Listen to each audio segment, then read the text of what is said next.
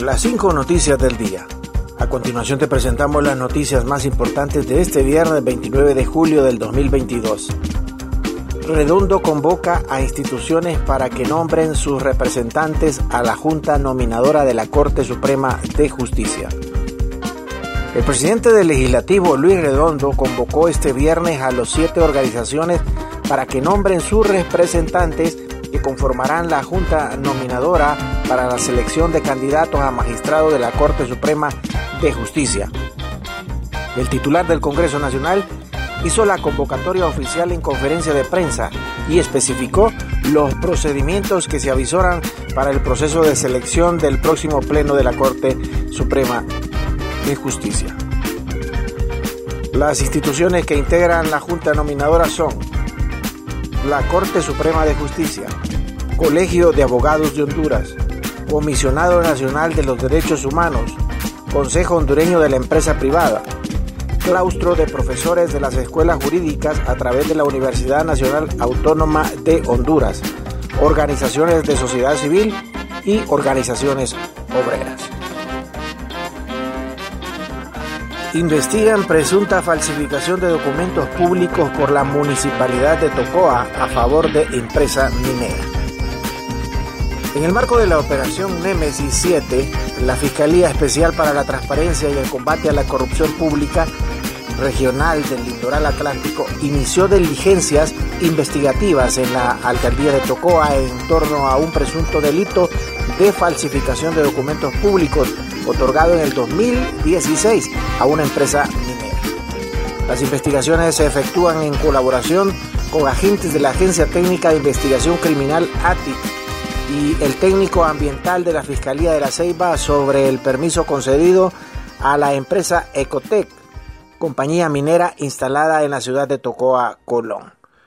Lo anterior a efecto de constatar el procedimiento legal realizado para la solicitud de sus licencias ambientales y permisos de cooperación en virtud de denuncia interpuesta por representantes de patronatos Fuerzas Vivas de Tocoa. Continuamos con las noticias en las cinco noticias del día. Las Fuerzas Armadas aseguran 4.000 arbustos eh, de hoja de coca en Colón. Las Fuerzas Armadas de Honduras, a través de las operaciones en el escudo terrestre, aéreo y marítimo contra el narcotráfico, identificaron y aseguraron una plantación de estupefacientes en la comunidad de Loera, Bonito Oriental, departamento de Colón.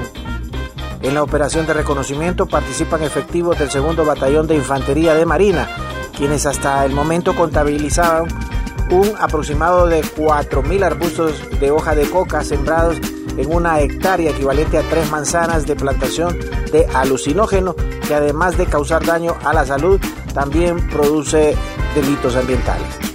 Asimismo se ejecutan operaciones de reconocimiento por la Fuerza Aérea Hondureña en la zona asegurada para identificar otras supuestas plantaciones de estupefacientes. Rusia le advierte a Estados Unidos que no provoque a China.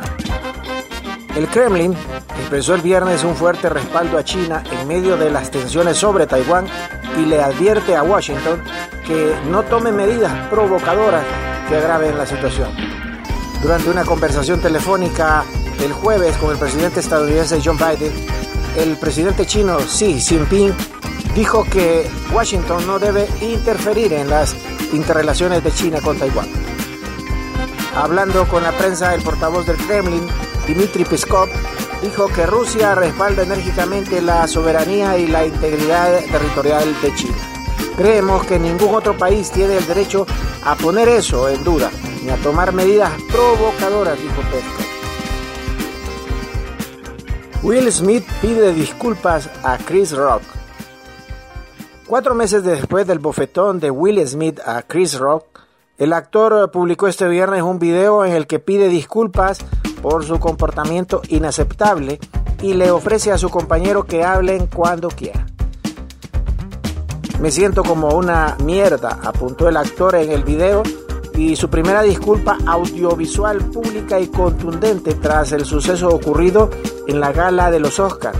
Smith ya se había disculpado en un mensaje en Instagram el día después del suceso. Gracias por tu atención.